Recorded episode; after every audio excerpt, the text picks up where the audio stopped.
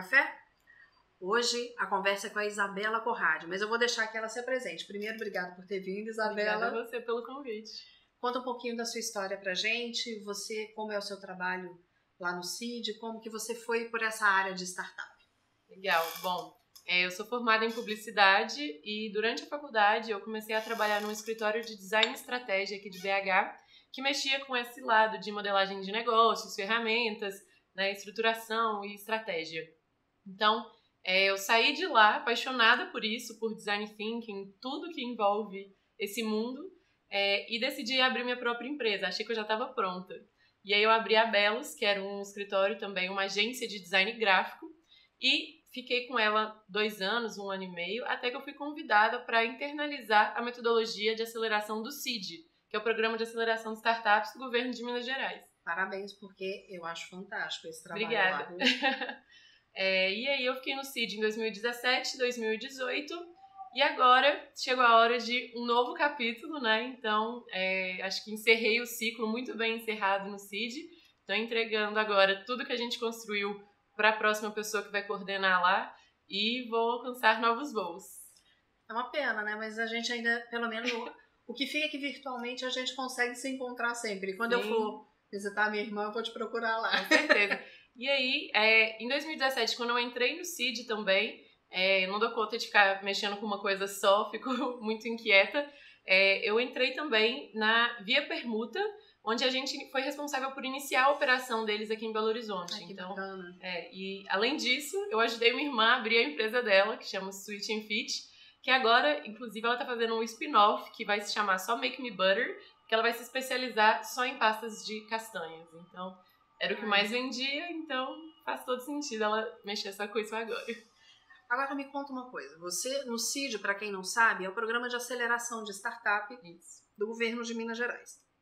Você ficou lá 2017 e 2018. É 19 agora. É, até agora. Me conta das startups que você pôde acompanhar, do processo que você viu ali, nos pitches que eles apresentavam. O pitch nós já falamos algumas vezes. O pitch ele vai ser para ir atrás de investidor, para você apresentar o seu negócio.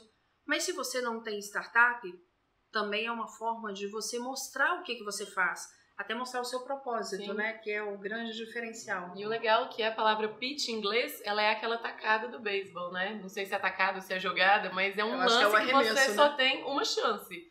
Então é exatamente isso. Quando você está na frente ali de um investidor, de um cliente, você só tem uma chance para convencer ele a comprar o seu produto ou investir em você. Então faz todo sentido. Me fala o que, que você mais ensinava ali a respeito do pitch? O que, que você deixava, olha, você tem essa oportunidade, então aproveite essa oportunidade. O que, que você mais dizia para eles? Então, é, uma... eu acho que eles começaram a levar a sério as startups do CID a questão de bancas, que a gente fazia uma banca por mês, é, quando a gente levava clientes reais para conversar com eles. E eles viam que eles não estavam nada preparados para enfrentar é, a realidade, o mundo real. E aí eles começaram a preparar melhor para as nossas bancas, que eram treinos, para aí sim, na hora que chegar na frente de um cliente, né, ou de um investidor, sair bem. Então, para esse último ano, a gente desenhou uma nova metodologia, onde mais que uma fórmula de bolo, a gente pensou muito nessa coisa de storytelling. Que realmente conte uma história, venda a sua ideia, mais do que fala, eu tenho um problema, eu resolvo esse problema, eu custo tanto para essa pessoa. Então, tava era muito engessado. Tem muita gente. Fica quadradinho é, demais. Tem muita né? gente que ainda faz pitch assim. Então a gente é, estudou bastante várias metodologias de pitch, de realmente de storytelling, de, né, é, de falar realmente como que as pessoas estavam vendendo isso. E a gente desenhou a nossa metodologia lá do CID de acordo com o que a gente achou que era mais importante. Você abordou dois nomes que eu gostaria que você falasse mais, porque eu falo que o óbvio precisa ser Com dito, certeza. porque eu, às vezes é óbvio para você, é, para mim, mas para quem tem, não é. Design thinking, storytelling. Legal. Bom, design thinking é a minha paixão, é pensar design. Muita gente acha que designer é só a pessoa que desenha, que projeta alguma coisa. Na verdade, para o design projetar alguma coisa ou desenhar algo, ele precisa entender muito bem para quem que ele está fazendo aquilo. Então ele precisa, por exemplo, se eu sou uma designer de objetos, vou desenhar essa cadeira, eu preciso entender quem vai sentar nela, por quanto tempo ela vai ficar sentada, para qual finalidade, ela vai estar acompanhada, é, enfim, eu preciso entender onde que essa cadeira vai estar, qual cenário que ela vai estar. É ir além do público-alvo, né? É, é, um, é realmente um esse olhar de empático, estar onde você está propondo algo. E aí você consegue realmente propor algo que o cliente vai querer usar, vai ser, vai mudar o jeito que ele usa. Então, pensar design é isso. Você pode aplicar esse mindset, esse jeito de pensar é, em tudo que você for fazer na sua vida. Então, se você é uma dentista, por exemplo, e quer entender como que seu paciente quer melhorar a experiência do seu paciente. Então você vai ele se colocar na posição dele e ver, nossa, quando ele entra, essa sala toda branca deve dar um medo de coisa meio de hospital, assim. Por que não a gente não deixa isso aqui colorido? É, e na hora que ele deita na maca, aquele sonzinho, por que não colocar uma música? Enfim, aí você começa a pensar várias coisas que poderiam melhorar aquela experiência com o olhar de quem vai usar. É um criar empatia que na PNL a gente chama de criar rapport. Exato. Também, é. Né? Porque você. Os dois. É. Porque você vai entrar em sintonia com aquela pessoa para que flua. Uhum. Seja o que você estiver trabalhando, Sim. né? Agora, storytelling. Storytelling é um termo né, recente assim aqui no Brasil. É, nada mais é do que contar histórias. Então, muitas marcas já estão adotando, já vem adotando isso há alguns anos, que além de vender só a funcionalidade que eles têm a oferecer, eles contam uma história, eles seduzem o consumidor, eles colocam o consumidor dentro daquele contexto que eles querem vender essa imagem, esse espírito, e isso vende bastante. Essa nossa geração compra essas histórias. O que eu acho o grande diferencial, o que eu acho mais bacana, a, o storytelling ele mexe com o emocional. Sim. Ele vai resgatar algo que, é, que você vai lembrar de alguém que te contou uma história. Se colocar uma propaganda. Vamos falar do café, né? Que a gente está aqui tomando café. Se você lembra, se eu colocar uma fumacinha, um fogão a lenha, a sua boca já enche d'água, porque você pode remeter a um bolo sendo feito. Hum, então, essa maneira de você contar e mexer com o emocional das pessoas é o que tem feito, é, que tem sido um grande diferencial hoje. Sim. Não é apenas contar histórias, é contar uma boa história, né? É, e eu acho que o design thinking e o storytelling eles se encontram na hora de contar histórias e criar novas experiências, porque tudo que você faz no design thinking é para melhorar a experiência do usuário, do cliente. E não basta só melhorar, você tem que contar uma história também. Então, aí entram as duas áreas e, se bem usadas as duas, não, é sucesso garantido. Com certeza. Eu quero voltar ao storytelling daqui a pouco, porque Já. você me falou a respeito de um, de um texto, né, de um artigo que eu li e achei sensacional. Vou usar um monte de coisa que tá ali, porque eu achei fantástico. Mas eu queria aproveitar para a gente pensar o seguinte: você já teve muitos momentos na sua vida onde você teve que se arriscar.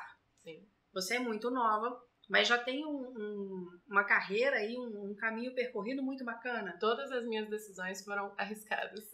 E, além de linda, extremamente competente. Obrigada. Então, como que você teve que enfrentar momentos na sua vida no qual você teve que se arriscar e se apresentar? Você teve medo de se apresentar em alguma situação, ou de dar uma entrevista, ou de subir num palco?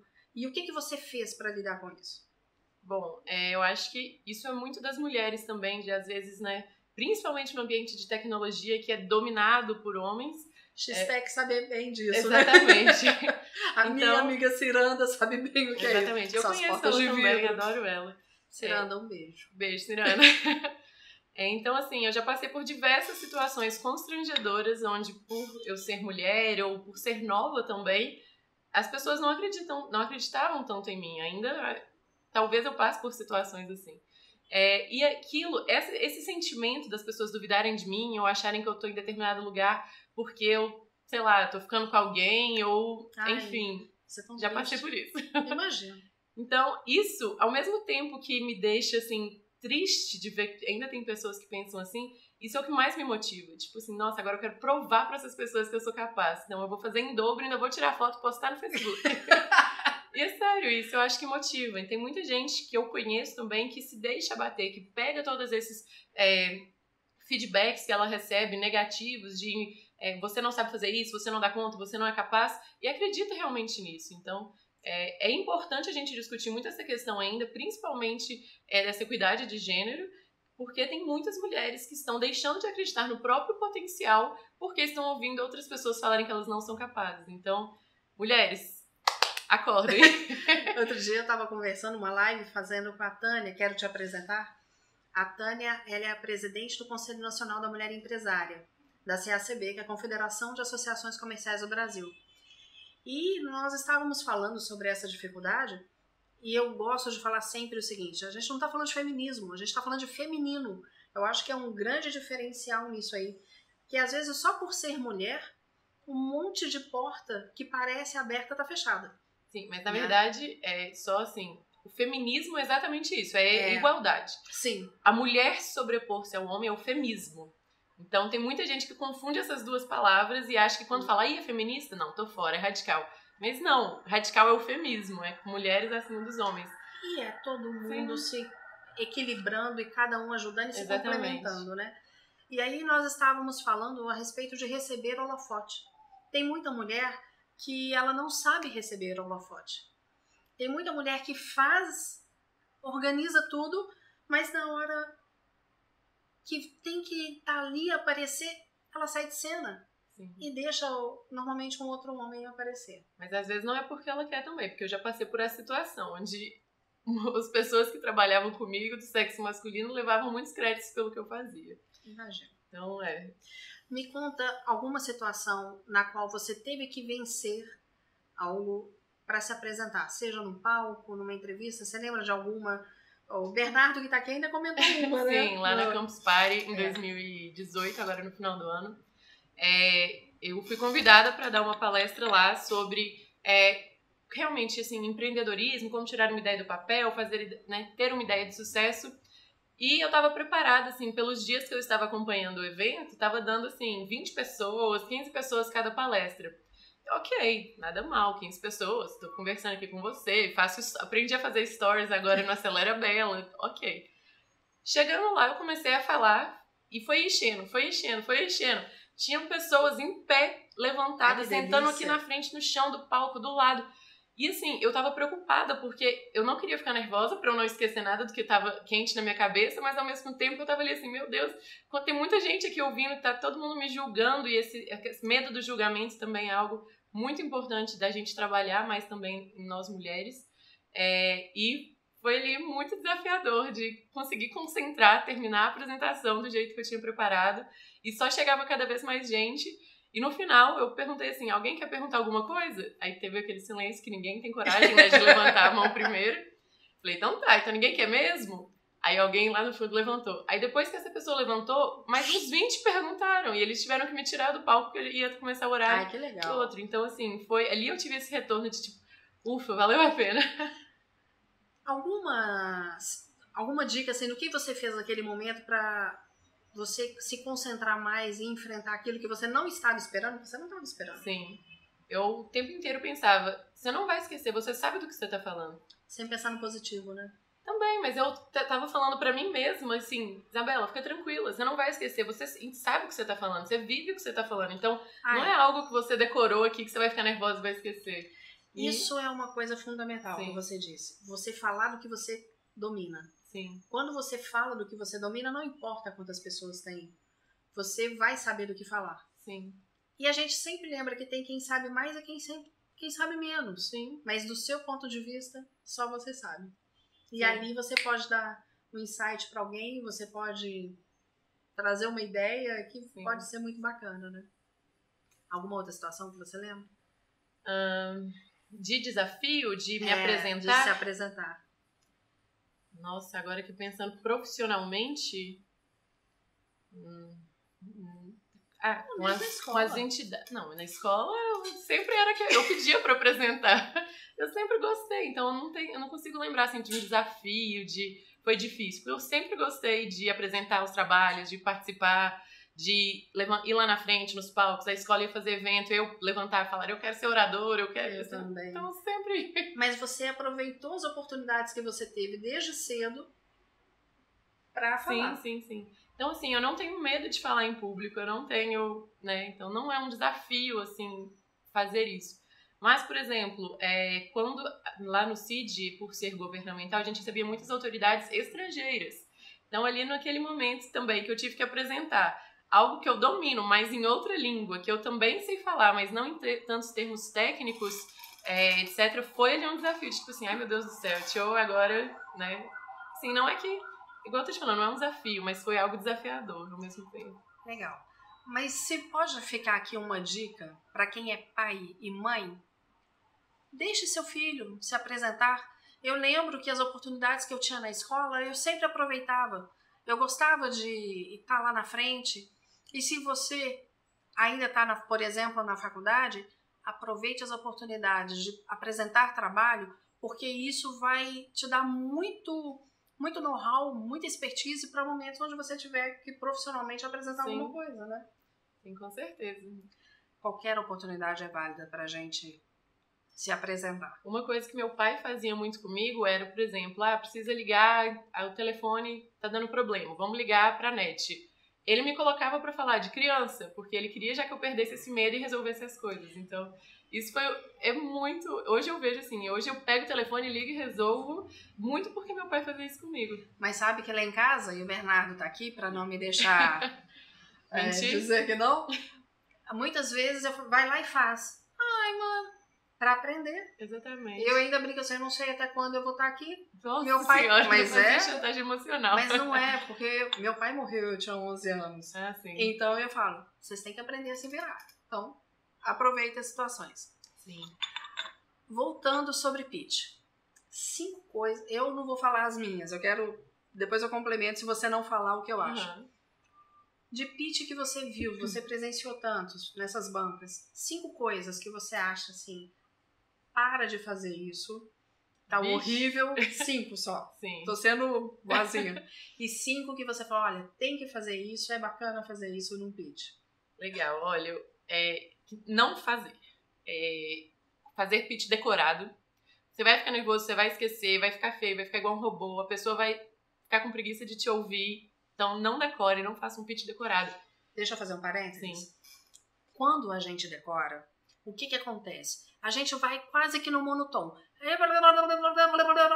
A velocidade é extremamente rápida e você não consegue interagir. Se o pitch é aquela oportunidade de lançamento que você tem, na qual você tem aquela chance, você perde aquela chance. Sim, com certeza, decorado, com certeza. Né? Uh, slides. Preocupem-se com a apresentação visual. Se você puder utilizar dessa ferramenta, né, dá uma pesquisada, contrata um amigo, designer, faz uma coisa mais bonitinha, porque tem muito slide tão poluído, mas tão poluído que a pessoa que está assistindo ela começa a prestar mais atenção no que está chamando a atenção dela ali do que em você falando. Então, isso, e eu que sou designer, isso, né, eu fico assim. e outra coisa, aproveitando falando de slide, eu já conversei com pessoas de startup que diziam o seguinte: ah, não, eu só me preocupo com o slide na hora que, da apresentação. Ou então, o que importa é o PPT. A forma de apresentar o PPT não adianta. É. Ainda tem gente que pensa assim, não Sim, sim, com certeza. É uma união das duas coisas. É o seu slide e é a forma como você vai apresentar aquele sim. slide. Senão e pensar não... que o slide está ali como acessório do que você está falando. Ótimo. Ele não é o. Ele não é a sua apresentação. Você que tem que ali estar tá vendendo. Porque... o seu produto é o principal. Sim, é, uma vez eu ouvi isso de um, uma pessoa que estava assistindo minha palestra, que no final ele levantou a mão e perguntou que as empresas elas não têm que ser B2C ou B2B, elas têm que ser H to H.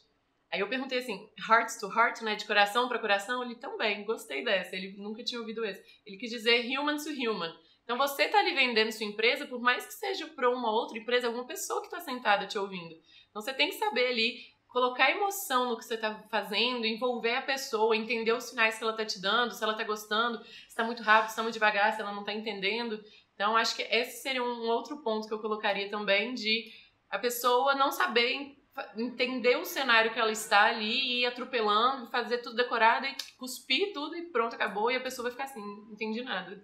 Eu vou aproveitar aí, uma vez eu ouvi do pitch p ah. de pessoa para pessoa, né? Ah, em português. É. uh, toda vez que a gente vai comunicar, não importa se eu domino, é uma comunicação. Então eu tenho que partir do pressuposto de que alguém está me ouvindo, que alguém tem que se interessar por aquilo. Não importa se é uma. Aqui a gente está falando de pitch, que normalmente vai ter uma plateia, vai ter um investidor, seja o que for, mas mesmo que seja uma câmera. olhe para aquela câmera como se ali fosse alguém. É e vá treinando isso. Se você quer treinar uma maneira de interagir, pega o seu celular, olha para a câmera do seu celular e comece a conversar e filmar ali, para que você tenha essa empatia com quem está do outro lado.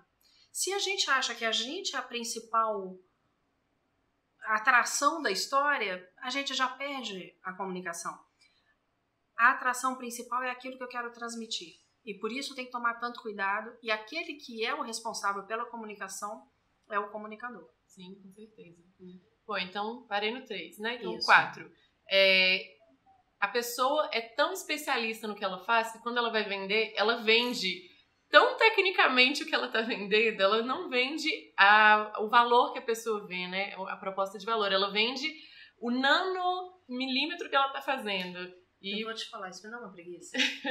e uma coisa que a gente sempre fala, que eu escuto isso desde quando eu comecei a estudar pitch, design thinking, chama sua avó, seu avô, coloca na, na sua frente e tenta explicar para eles o que, que você faz. Tenta vender para eles. Porque eles com certeza não vão saber absolutamente nada de tecnologia, então você vai ter que explicar de uma maneira que seja acessível. Você vai conversar com algumas pessoas de startup. Eu amo esse universo, gente. É uma crítica construtiva. Aí, o que é o seu produto?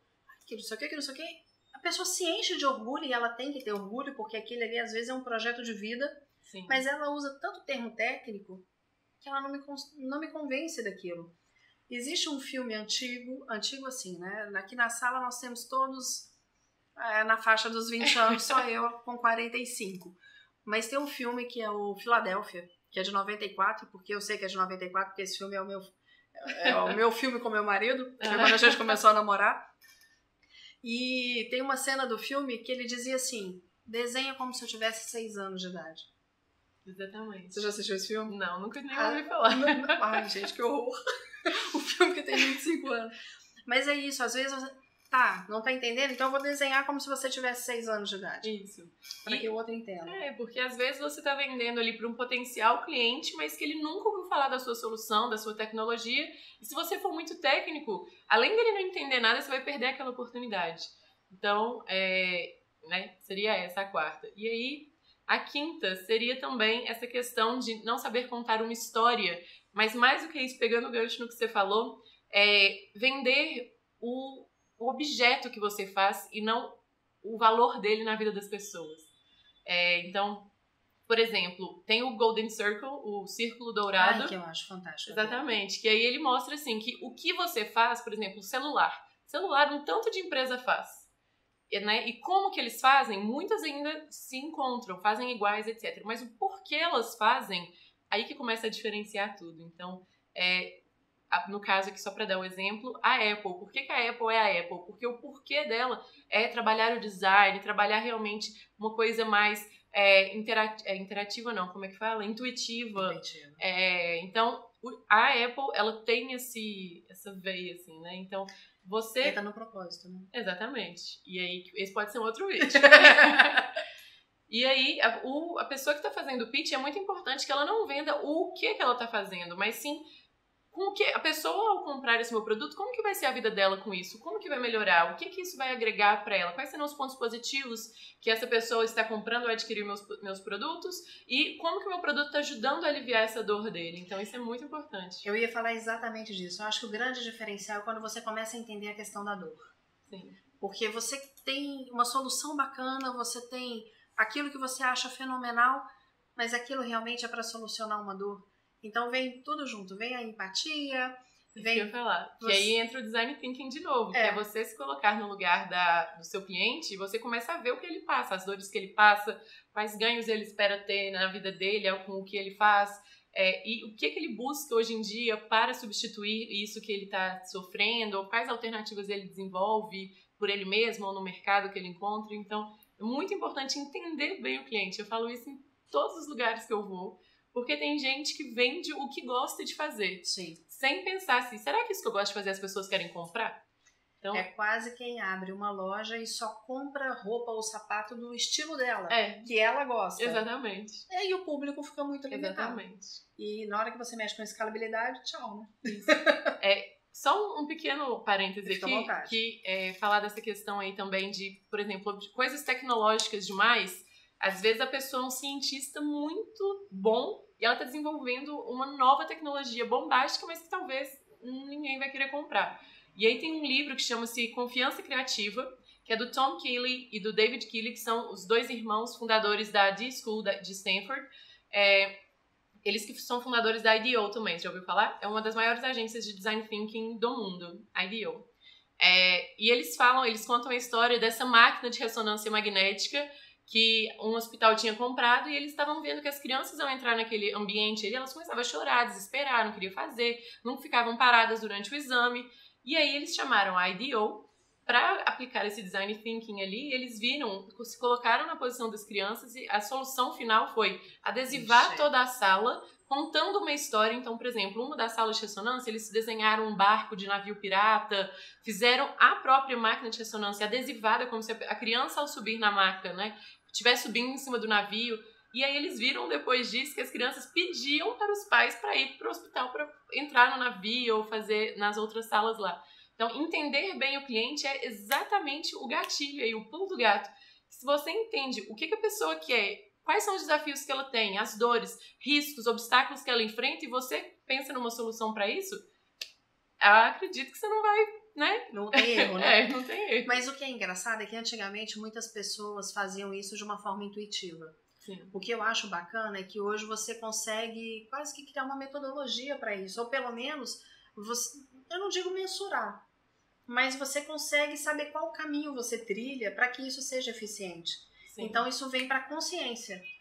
E aí isso Mas- faz a diferença. Concordo 100%, mas só acrescentar aí um pouquinho, Ah. você me permite? Claro. De, antigamente, as pessoas faziam é, muito sem ter os nomes que hoje a gente dá os nomes. É, é. Então, muita gente ainda hoje continua fazendo intuitivamente, mas hoje a gente já chama, olha, essa fase que você está passando tem determinado É isso. nome.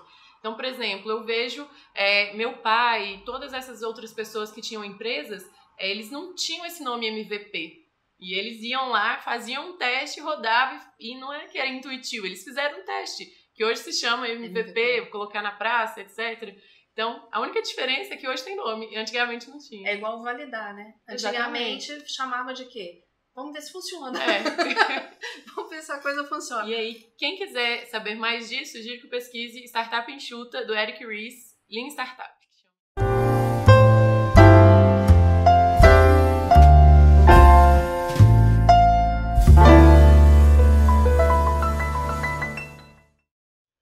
Nós fizemos uma pausa rapidinho só para pegar uma água, que a gente fala muito, mas se deixar, vai ainda muito tempo. Mas aproveitando que a gente estava falando das palavras, né? Eu falo do pivotar. A primeira vez que eu vi foi o que que é pivotar? A pessoa me explicou, falei, ah, gente, errou, tenta de novo. Exatamente. Quantas vezes nós fizemos isso? Sim. Quantos empreendedores fizeram isso na vida, mas não se chamava pivotar. Sim. Né? E isso é uma coisa que eu tento falar muito na Acelera Bela, que as pessoas veem todos esses nomes, essas metodologias, esses autores, ficam com medo de empreender. Mas são coisas tão, mas assim, básicas que a gente já costuma fazer no nosso dia a dia, que muitas vezes a intuição já fala pra gente fazer. Então, as pessoas não tenham medo, gente.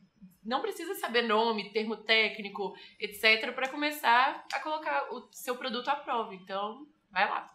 E outra coisa, se não souber, pergunta. Exatamente. Hoje, eu acho que isso é tão bacana. Igual a gente estava brincando, vocês não viram, espero que não editem colocando, não editem não, não coloquem isso no fim. Mas aconteceu uma situação aqui que nós assustamos com uma palma para começar, tipo uma claquete, morremos de rir. E se tivesse isso aparecido, qual o problema? Não tem essa exigência da perfeição. E eu acho que a startup, ela traz muito isso para nós. Aprender né? com erro Sim. na apresentação, seja na sua oratória, seja no seu discurso, seja numa entrevista, cuidado só com as de TV, que aí não tem jeito, mas treine antes. A gente aprende com erro. Aproveite isso. Seu público acho que também deve ter muita gente de empresa, né? Sim. Tem muitas empresas que falam que dão essa liberdade para os funcionários, mas elas acabam sempre recompensando pelo acerto. E isso reforça que não é tão liberal assim, né, para as pessoas testarem. E é muito importante, eu falei disso ontem no Instagram, é dar essa liberdade para os seus funcionários pensarem em funcionalidades, soluções para o seu próprio negócio. Então, eles que estão ali no dia a dia com a mão na massa, eles são as melhores pessoas para propor novas coisas. Então, dê liberdade a eles, que eles testem, que eles errem, dê verba para eles fazerem isso é, e acreditem neles. Pode dar certo, como pode dar errado. Você me fez lembrar o Bernardo, meu filho vai fazer 20 anos, e Bernardo é enxadrista. Hum. Então eu vi, Bernardo, ninguém sabe jogar xadrez em casa, eu não sei, meu marido não sabe. Mas Bernardo quis aprender e competiu por muitos anos, foi campeão mineiro várias vezes. Legal, é, participou em Pan-Americano, ficou em sétimo lugar, Bernardo? Sétimo lugar no Pan-Americano, nono no brasileiro. Que Então, assim, isso? foi bacana pra caramba. Mas o que, que eu via no Bernardo? Ele, se não fosse pra ganhar, se ele já sabia a pontuação, ele ou jogava pra empatar. E aí muitas pessoas agem assim com seus negócios. Sim. Vamos lá na partida de xadrez. A função é dar o checkmate? Se você tem que dar o checkmate e você sabe quais as estratégias, quais as aberturas você pode fazer numa jogada de xadrez, você vai trabalhar, você vai acertar, você pode ganhar uma jogada e errar na outra, mas você sabe que tem que dar o checkmate. Então isso te permite acertos e erros calculados para que você chegue ao final, né? Legal. Gostei Então, da analogia. isso é bacana. Pra gente não delongar também, senão a gente vai conversar aqui muito. Tem porque muito tem muita... assunto. Acho que a gente vai ter que voltar nessa live. Será um prazer. Ah, nós já falamos dos cinco pontos. Eu queria que você mostrasse esses livros que você trouxe, porque eu achei sensacionais. Legal. E depois que você falasse sobre aquele artigo do storytelling, porque eu falei logo no início, pelo menos os cinco pontos que ele trata. Tá joia. Então vamos começar por ele? Tá, pode ser. É, ele é um artigo que é do Andy Raskin, ele chama The Greatest Sales Deck I've Ever Seen, que em português é o melhor pitch de vendas que eu já vi na vida. É, e aí ele traz cinco elementos fundamentais para um pitch, que nada mais é do que contar bem uma história. Então, apresente ali um, um que ele chama de a mudança no mundo, a grande mudança no mundo, e aí você começa a mostrar como que se essa mudança não acontecer, ou se ela acontecer, o que, que as pessoas vão perder se elas não acompanharem isso, qual a dor que eles vão ter, quais, quais são os presentes mágicos que ele chama, que A Terra Prometida eu achei sensacional. Exatamente, né? Então, as pessoas que vão passar por essa mudança, elas querem chegar nessa terra prometida, e aí quando você já encantou a pessoa, a pessoa já tá assim, eu quero, você fala, eu sei fazer tudo isso, tá aqui o meu produto e etc, etc. E o que é bacana no storytelling, que ele vai contando toda essa história e aí ele coloca cinco dicas, né? Os cinco Isso. pontos principais. E você não fala do seu produto. Você conta toda aquela história primeiro, Sim, é, trazendo para um geral até chegar no seu específico. que é o né? que eu disse, mais do que vender as suas funcionalidades, sua tecnologia, o que que isso importa pro seu cliente? Venda isso para ele. Exatamente. E- Agora os seus livros que eu Vamos acho. E todos eu Vou pegar vi. aqui o primeiro, que é o de storytelling, do Adilson Xavier. Esse é um dos meus livros favoritos. Ele fala muito bem de várias marcas, Coca-Cola, Nike, filmes da Disney e principalmente tem um capítulo só sobre a Bíblia. Que que- bacana. Né, Religiões à parte, é o livro mais antigo da humanidade que é lido até hoje. Eu achei engraçado porque eu vi uma cruz aí e eu não entendi por que tinha essa Exatamente. E aí ele conta o quão bem a história de Jesus é contada. Você tem o vilão, tem o mocinho, tem várias é, né, é, grupos em volta dele, tem cada grupo tem uma história diferente, as histórias têm uma trama, tem um ápice. tem- então ele fala sobre a maneira de contar histórias da Bíblia é um ótimo exemplo de storytelling. E eu não sei se você sabe, eu sou presbiteriana, então aí eu posso falar um pouquinho. A questão da, por exemplo, são quatro evangelhos, os quatro que contam a história de Jesus. Uhum, cada um de um ponto de vista. Por quê? Cada um dos autores tinha um público específico. Olha só. Então, se você pegar uma Bíblia de estudo e que vem, antes de começar cada evangelho, a contextualização, que época que era, quem escreveu, para quem escreveu, você vai entender por que, que é isso. Então, exatamente. É exatamente Mais uma vez, design thinking. Entenda seu cliente para saber que história contar. Bom, e para quem acredita, nada melhor do que Sim. quem criou até isso. Pra... E, e esse Saber. livro é de um brasileiro. Isso que que me deixa feliz. que Então, legal. Esse, esse pode ter certeza que todos eu vou comprar. Esse é um dos meus favoritos. É, um outro aqui é o jeito Disney de encantar clientes. Ele é bem pequenininho, é, dá pra ler assim num final de semana. Eu leio rápido, então, né? É, que conta exatamente como que a Disney faz no dia a dia dela pra não só falar do que ela vende, ela realmente faz as pessoas viverem o que ela vende.